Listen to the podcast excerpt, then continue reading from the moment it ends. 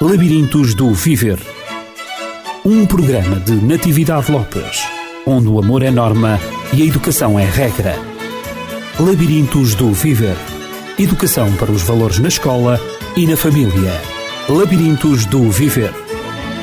Na passada semana iniciámos o tema sobre a maturidade humana e esteve comigo em estúdio a doutora Paula Barbosa e esta semana está de novo comigo para continuarmos este tema tão importante sobre a maturidade humana.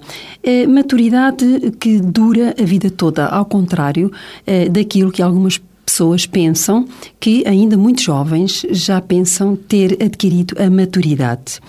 Uh, doutora Paula Barbosa, é um prazer tê-la de novo conosco. Uh, teve que deslocar-se do Centro de Psicologia e Formação Dialógicos, em Mem Martins, para estar conosco e dar a sua colaboração. Uh, Falou-nos sobre a maturidade humana e, para os ouvintes que tiveram a oportunidade de, de nos sintonizar na passada semana, uh, fez uh, exatamente a definição da maturidade. Mas, para aqueles que não tiveram essa oportunidade, poderia resumir em algumas palavras, poucas, em que consiste, afinal, a maturidade humana? nós poderemos pensar em ser maturo, neste sentido, não somente do crescer, porque por vezes é assim que se encaram as coisas, ou seja, nós passamos de crianças a jovens a adultos e o facto de termos crescido em idade, em tamanho, que isso nos pudesse ter trazido esse conceito de ser maturo. Mas na verdade, isso é um processo que ultrapassa o crescer físico ou fisiológico, mas tem a ver também com a nossa capacidade interna, não só de gestão então das nossas próprias coisas, dos nossos sentimentos, das nossas frustrações, das nossas vivências, até das nossas perdas, como também da gestão daquilo que acontece em torno de nós. Portanto, desse princípio da realidade que assim conforme nós vamos crescendo, mais se nos vai impondo, mais vamos ter que gerir sozinhos, porque enfrentamos as responsabilidades, temos coisas para fazer, como por exemplo trabalhar, temos uh, já à partida também as nossas casas, as nossas famílias para tomar conta, e é como se então nós pudéssemos ir adquirindo cada vez mais capacidade de gerir o que de facto acontece, o que temos que fazer, o que sentimos nesse processo, e então assim isso seja um processo, digamos, inacabado, que vai durar para a vida toda. Uhum. Nos vai cada vez mais sensibilizando e treinando para a gestão destas questões. Poderíamos então eh, subdividir a maturidade humana eh, em algumas etapas, ou seja, quando o ser humano é ainda, está ainda no período da infância, da adolescência, da juventude, da idade adulta, será que há uma classificação, que a classificação na maturidade, ou seja, mais ou menos maturo, eh, tem a ver com o desenvolvimento físico, desenvolvimento emocional, cognitivo, eh, social, ou ele está desprendido de todo esse desenvolvimento geral do, do indivíduo?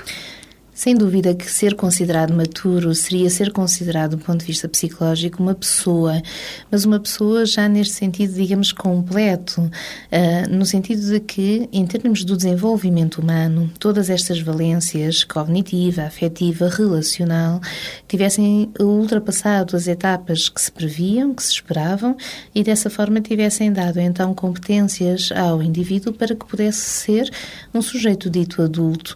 Porque nós sabemos que muitas das vezes nós de facto somos adultos, em parte, mas não somos num todo.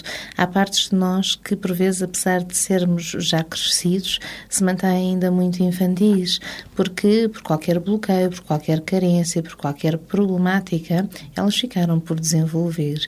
E assim não consigamos falar nestas circunstâncias dessa dita maturidade completa. Uhum.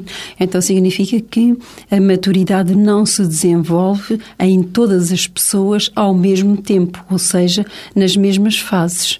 Podemos dizer à partida que a criança é uh, mais imatura do que o adolescente ou do que o jovem ou o adulto. Mas, de qualquer modo, é, depende, a maturidade humana depende de uma série de fatores eh, para que, que rodeiam a pessoa, eh, para que ela possa ser mais ou menos madura ou também dentro da idade em que, em que se espera essa maturidade, que ela atinja essa maturidade. Pode atingir, pode não, não atingir. A psicologia e também outras ciências têm estudado e classificado, de certa forma, o desenvolvimento humano em etapas. Uhum, uhum. E, portanto, dentro daquela fase de vida, dentro daquela idade específica, são então esperados certos uh, conhecimentos, certas aquisições de competências que são mensuráveis e que dessa forma nos atestam um correto desenvolvimento global da pessoa. É, portanto, importante que esse desenvolvimento vá sendo feito em harmonia em todas as esferas, como eu há pouco disse, essencialmente na cognitiva, relacional e emocional, uhum. para que então se consiga, portanto, ter pessoas ajustadas às idades em que elas se encontram e, assim, e assim se possa, portanto, ser primeiro criança, uma criança saudável, depois um adolescente saudável e mais tarde então um adulto saudável também com todas estas aquisições, mas de uma forma geral. Hum. Ou seja, assim, em termos do desenvolvimento humano, as coisas vão se desenvolvendo em vários planos que se querem espontâneos, mas que por vezes, por qualquer razão, por qualquer circunstância da vida da pessoa, possa bloquear, traumatizar esse desenvolvimento, ou de uma forma geral, ou em parte dele. Uhum. Eh, a doutora Paula, no, no último programa, eh, fez uma divisão da maturidade para uma melhor compreensão eh, daqueles que nos escutam e de nós aqui que estamos a falar sobre o assunto.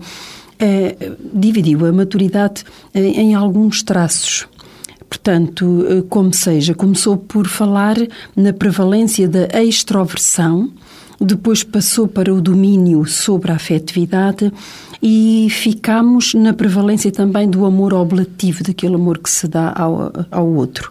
Eh, talvez fosse bom, para contextualizarmos, eh, falar-nos eh, também, muito resumidamente, sobre estes três três traços que acompanham uh, o desenvolvimento da maturidade humana, ou seja, vamos começar então pela extroversão.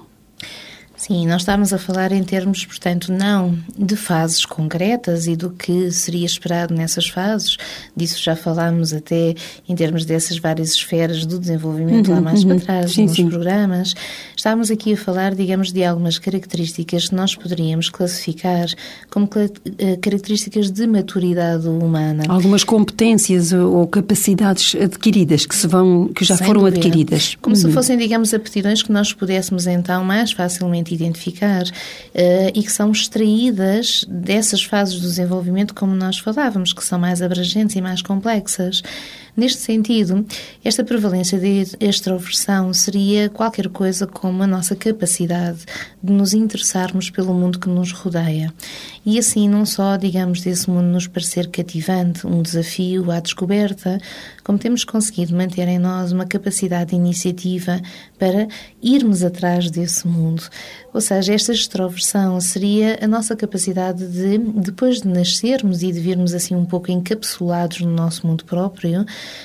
e num mundo arcaico, claro, não digamos com uma representação simbólica concreta, mas nos deixarmos tocar pelo mundo circundante e podermos, portanto, ter este movimento de dentro para fora para uh, irmos à procura, através das nossas próprias iniciativas, da exploração desse mundo.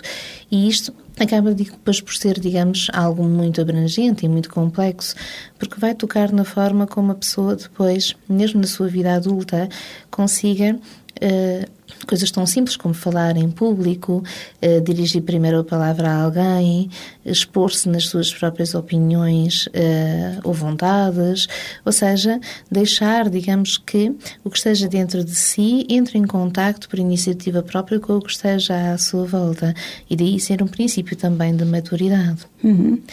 É interessante essa, essa prevalência da extroversão na pessoa.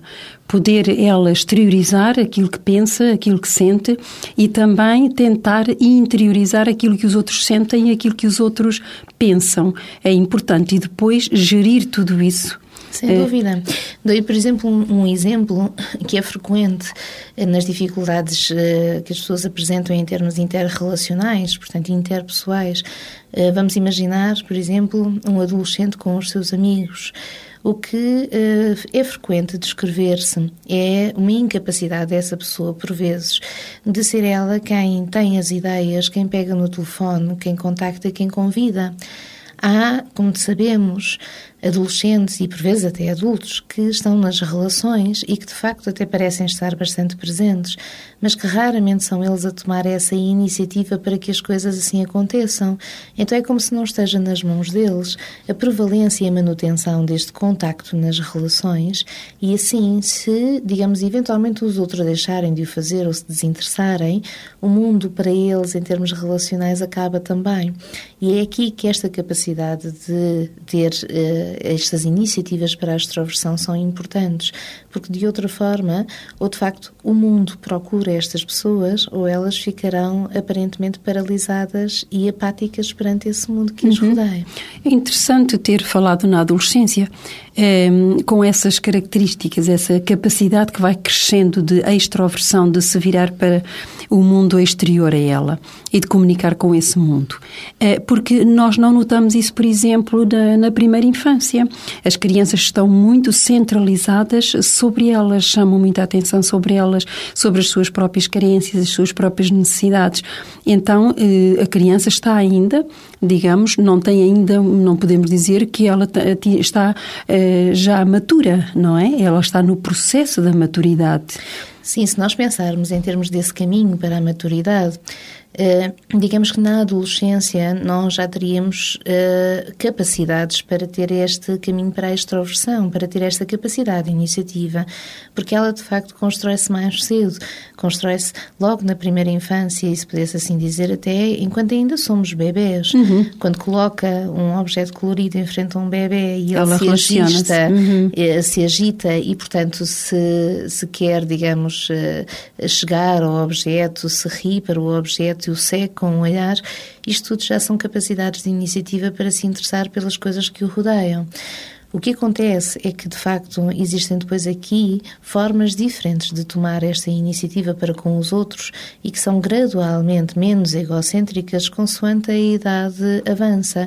Podíamos dizer, quer em termos afetivos, do desenvolvimento afetivo, quer em termos desta extroversão, capacidade de iniciativa, a criança precisa de um tempo para si própria para ser mais egocêntrica, digamos, para receber mais, para se centrar mais em si, do que na empatia, nas necessidades dos outros. E dessa maneira, então, aquilo que ela vai fazer, onde envolve a sua capacidade de iniciativa, frequentemente é dirigido para a satisfação dessas suas necessidades e não para aquilo que eventualmente pudesse interessar aos outros. Mas em termos dessa iniciativa, portanto, o desenvolvimento nessa altura já estaria, digamos, muito avançado. Uhum. As coisas, em termos, digamos, destas características, vão de facto desenvolvendo-se em prol de uma aquisição cada vez não só mais perfeita, mais treinada destas competências, mas acima de tudo também de uma capacidade de passar de um plano um pouco mais egocêntrico, mais virado para dentro, para os outros e para o social. Seria esta a progressão, digamos, esperada. Uhum. Um, falou também, este foi o primeiro ponto que desenvolveu uh, no último programa, mas também falou do domínio da afetividade e, e, e, da prevalência do amor oblativo, que vem, digamos, com consequência desse domínio da afetividade. A minha questão é: será que uh, os adolescentes muitas vezes começam a ter relacionamentos até mais íntimos, pensando que já estão uh, maduros para iniciar um namoro, uma relação mais íntima, mais especial com, com alguém, com um amigo, uma amiga? Uh, na escola ou qualquer uh, do seu relacionamento, qualquer uh, outra pessoa, alguém com quem simpatizam e por vezes pensam que já têm essa maturidade. Ehm, terá alguma razão de ser este pensamento no adolescente, pensando que já pensa como os adultos e já pode assumir uma relação séria? Uma relação de namoro séria? Digamos que é importante compreender que a afetividade também tem o seu desenvolvimento. Com certeza. E, portanto, que as experiências que quer as crianças, quer os adolescentes ou os jovens possam desenvolver neste sentido amoroso serão sempre importantes para eles. Eu estou a dizer isto no sentido em que já não tanto, mas eh, ainda se assiste, de certa maneira, uma certa repressão em certas famílias destas experiências, ou seja, não deixar que, de facto, os jovens possam cultivar este contacto com as relações, que depois mais tarde serão a sua representação de relações conjugais. Mas é preciso entender e, portanto, ajudar também então o jovem neste caminho, nesta distinção das coisas, que nós, em termos afetivos, em termos dos nossos sentimentos, também nos vamos desenvolvendo.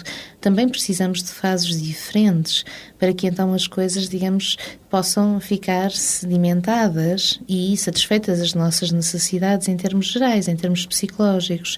Com isto digo que uma criança essencialmente está, como eu dizia há pouco, centrada em si própria, está numa fase mais egocêntrica e, portanto, as crianças precisam sempre de uns bons anos ali na primeira infância para poderem essencialmente receber. Portanto, em termos afetivos, elas não estão centradas em gerir o que os outros necessitam, nem tão pouco tão treinadas a gerir também a frustração que seja abdicar do que seja importante para elas em prol dos outros.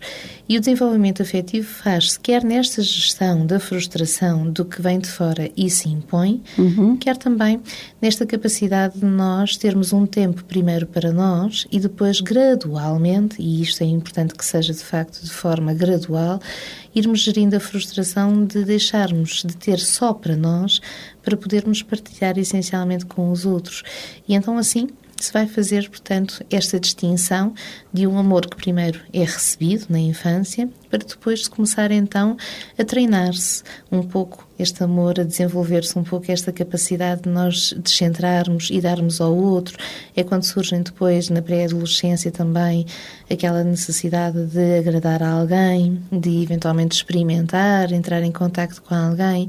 Mas aqui esta representação, digamos, de amor ainda seria mais subjetiva e ainda teria aqui uma grande carga egocêntrica, na medida em que o pré-adolescente está à procura de algo que continua a ser mais orientado para si do que para aquela comunhão, para aquele viver a dois e para aquele abdicar também.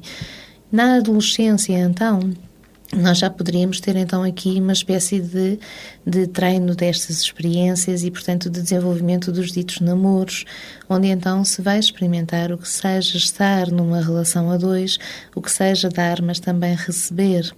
E o caminho para a maturidade levaria a que depois, enquanto adultos, os casais tivessem esta capacidade, então já bem treinada, para que pudessem de facto trazer aqui alguma reciprocidade a esta relação e pudessem não só satisfazer-se com o que recebem, mas acima de tudo também preencherem-se com aquilo que fossem capazes de dar. E é isso que muitas vezes nós não conseguimos de facto observar nas relações. Daí também parece-me tantos divórcios que vão acontecendo hoje em dia. Uhum. Este limar das arestas e este entrar em confronto com esta frustração de que não somos somente nós e as nossas coisas que existem numa relação, não terem passado por estas fases para se poder então ter esta relação já dita adulta e matura. Uhum. Será por, por isso, por todos esses riscos que, que se correm, é, será por isso que os pais ficam tão preocupados, os pais dos adolescentes, sobretudo, quando eles iniciam um processo mais íntimo numa relação com, com alguém? Ficam tão preocupados. Como um, será por isso ou será que nós também poderíamos, de alguma maneira, de, sugerir uh, uh, alguma atitude que os pais possam ter uh, ou algum pensamento que os possa ajudar para que eles possam entender a necessidade que os filhos têm na adolescência de relações também mais íntimas que, no fundo, são um treino, uma aprendizagem para o verdadeiro amor. É muito importante que os pais acompanhem estes processos, na medida em que Primeiro, talvez faça esta ressalva: os pais, compreendendo como estes processos se dão, possam então ajudar a criança, o jovem, o adolescente a pensá-las também. E de que modo é que podem? Então? E desta forma, essencialmente, eh, se nós pensarmos que a criança vem de um período mais egocêntrico, que é a pré-adolescência, não é? A infância e pré-adolescência. Infância e pré-adolescência, a criança está aqui sentada então em receber coisas e, portanto, ela vai depois começar a iniciar, se isso for fomentado, porque algumas continuam a crescer nesta representação de que o mundo irá ajustar-se a elas em todos os sentidos. E não elas. Não elas ao, ao mundo. mundo.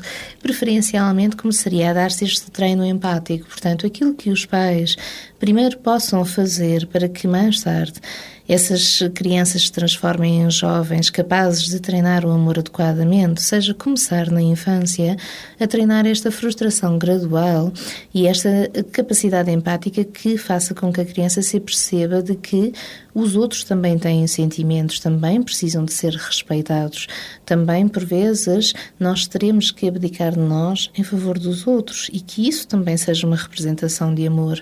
Porque a criança e ainda o pré-adolescente estão muito centrados no aqui e agora e, portanto, é esta frustração que agora sentem quando lhes dizem que não, é nisso que eles vão, digamos, uh, colocar as suas angústias, os seus sentimentos e não de que nós, por vezes, de facto é isso que sentimos por dentro quando nos dizem que não, mas sequer estamos a fazê-lo em prol, digamos, de uma relação ou de alguém com quem construímos algo e onde vamos receber algo. Mas esse algo, por ser um pouco mais desviado, acaba por não estar ao alcance de uma criança mais imatura ou eventualmente de um pré-adolescente. E depois, então, essencialmente, acompanhar o adolescente na, e o jovem nesta entrada, de, digamos, destes contactos nesta forma, digamos, descomplexada e natural de poder viver os seus relacionamentos, mas também de um ajudar a pensar aquilo que de facto está a ser importante ou não, aquilo que seja este aqui e agora e o que sabe bem agora, mas aquilo que poderá eventualmente mais tarde vir a prejudicar. E aqui um tema que acaba por ser muito comum, o tema, por exemplo, de, do medo da gravidez, uhum. para que depois, então, os adolescentes possam começar e os jovens possam começar então, com a ajuda de facto desses adultos que os rodeiam, a perceberem-se que por vezes são mais estas questões do prazer, mais físicas e fisiológicas, pulsionais, que os estão a impulsionar num determinado sentido, mas que provavelmente não estarão preparados para que então assumam uma relação onde o princípio da realidade se vai impor de formas ainda muito frustrantes e para as quais não estejam preparados. E assim, então, de uma forma saudável, poderem os adolescentes com a ajuda dos pais, de facto namorar, mas permitirem-se distinguir o que seja este namorar e este treinar o amor daquilo que depois seja, de facto, a implicação de uma construção a dois e, digamos, daquilo que depois pudessem ter que abdicar de si próprios também nessa relação. Uhum. Parece-me então eh, existir uma relação muito grande entre o domínio da frustração, saber gerir a frustração enquanto se está a viver na infância, na pré-adolescência, para que na adolescência, onde se treina então para o amor e na juventude, eh, quando, eh, digamos, esses sentimentos por vezes não são recíprocos ou quando eles não atingem as expectativas que, que nós esperamos que eh, ver no outro que ele satisfaça as nossas próprias expectativas, então eh, poderemos então estar melhor preparados para o amor eh, e para essa maturidade no amor e no relacionamento afetivo com as outras pessoas, se, nós, se alguém nos tiver ensinado, tiver, tiver ensinado a nós lidarmos com a frustração, quando alguém ou não nos aceita tão bem, ou não aceita aquilo que nós dizemos, ou, ou nos trata trata de uma maneira hum, menos digna, eh, por vezes entre as crianças chamam-se nomes uns aos outros e isso às vezes magoa bastante. Tudo isso os pais então e os educadores devem eh, ensinar a criança a gerir para que para construir a sua própria maturidade. É quase como se nós tivéssemos que pensar que as coisas para serem profundas depois, elas tenham que primeiro ser de certa forma superficiais. Uhum. Eu digo isto neste sentido. A criança vem, digamos, de um ambiente aparentemente mais profundo, mais intenso do ponto de vista afetivo, onde as pessoas também estão mais disponíveis, que é a família e depois então começa a entrar nesta relação com as pessoas que estão fora de casa. E é aqui que muitos pais fazem esta barreira, como se o que estivesse lá fora ou ficasse aquém destas questões afetivas, ou então, eventualmente, não pudesse trazer representações boas, positivas para a criança. E assim, esta abertura que possa eh, dar-se àquilo que vem de fora, às outras pessoas, seja positiva, se houver por parte destes cuidadores também o treino e a educação para a compreensão de que estas outras relações que começam pelos amigos e depois para os primeiros namoros, até chegarem a coisas mais sérias no futuro, sejam então de características diferentes e nomeadamente mais superficiais do que aquelas que a criança encontrava na família e assim, digamos, não estarmos nem num tudo ou nada, em que a criança sinta que só em casa terá amor e lá fora nada terá importância, porque assim será como vai desenvolver as relações futuras, o companheiro ou a companheira nunca têm tanta importância, porque o que importa é a família. E, portanto, assim, digamos, pode-se divorciar às vezes que for necessário, pode desvalorizar o que tenha com essa pessoa, porque ela será sempre considerada de fora, e este é um dos problemas, como também por outro lado, nós poderíamos pensar na criança que, se calhar, vem da família muito carenciada em termos afetivos, em termos dessa disponibilidade e que depois, então, vá para as relações sociais à procura de coisas tão profundas e tão intensas que, naturalmente, isso seja difícil encontrar. E assim viva permanentemente na desilusão com a superficialidade que encontra nas pessoas, sem ser capaz de treinar este namorar sem compromisso, mais despreocupado, com um caminho, digamos, para aquilo que depois pudesse ser então mais profundo e mais intenso, e então preenche-se de uma forma diferente. Daqui são dois planos em que, de facto, há que fazer a distinção entre os vários uh, planos afetivos, primeiro da família, depois para os amigos, depois para os namorados, depois para os cônjuges, e ao mesmo tempo também fazer esta progressão para que as crianças, primeiro em casa, tenham essa representação do que seja amar, mas ainda numa perspectiva egocêntrica de somente mais receber, não serem chantageadas pelos pais para que tenham que dar tanto que fiquem quase sem receber nada. Uhum para que depois então elas possam ir, conforme crescem e se tornando mais maturas, cada vez mais capazes de aprofundar os relacionamentos. E aqui volto a frisar, com todos, não somente com esses iniciais. Uhum. É, é interessante essa maneira de, de olhar os relacionamentos e de, olhar o crescimento na maturidade em relação um, a estas faixas etárias, a estas idades que se vão sucedendo, desde a infância até depois a adultez.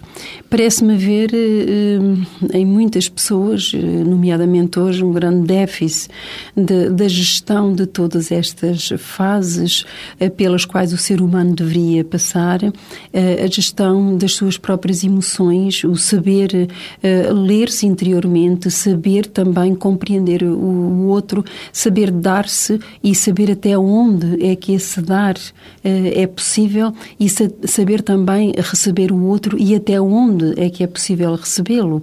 Ou seja, manter esse equilíbrio. Penso que, sobretudo, os educadores tendem e gostariam que esse, encontrar esse mesmo equilíbrio.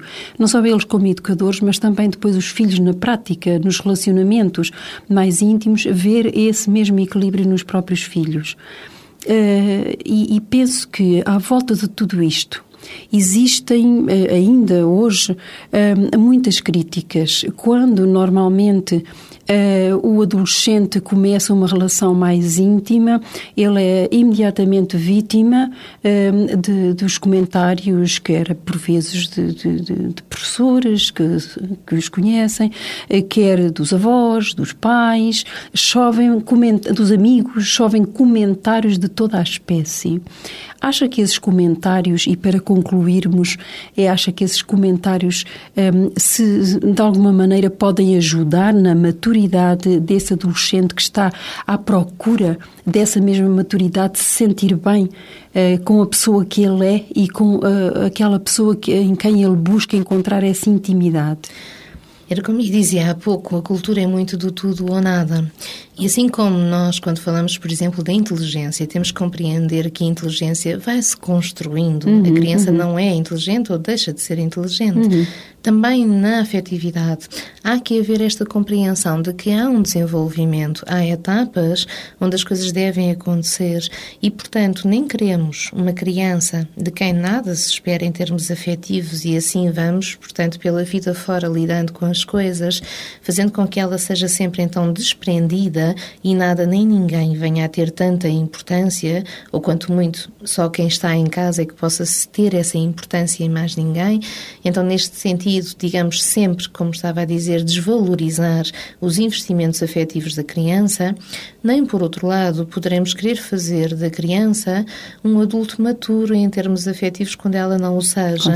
E daí então a posição de outros educadores de que se começa a namorar tenha que levar as coisas tão, tão, tão a sério que, digamos, não possa, portanto, permitir-se esta construção gradual do amor e a capacidade de gestão desses limites, como estava a dizer, fundamentais para que depois as relações conjugais ditas maturas seja de um mais o outro um ao lado do outro e um em complementaridade do outro, não, digamos, relações assimétricas ou relações desprendidas ou relações, digamos, ainda, se pudéssemos assim dizer, infantis do ponto de vista afetivo. E parece-me que tudo isso requer uma aprendizagem quer para os mais jovens, que são ainda eh, menos maturos, eh, que estão a aprender e, e, estão no caminho da maturidade, quer também para os adultos que os estão a ver crescer e desenvolver no, no caminho dessa maturidade. Requer-se então um equilíbrio entre a, a, menos maturidade de uns e a, maturi, a dita maturidade de outros. Sem dúvida, como dizia, em termos de inteligência, também em termos dos afetos. Nós precisamos primeiro de receber, depois de treinar algo que é mais superficial, uhum. até que depois possamos então ter capacidade de amar, no sentido próprio da palavra. Uhum. Parece-me então que vale a pena nós continuarmos este tema da maturidade, porque não está esgotado de forma alguma, e então vamos partir para um, um quarto traço da maturidade.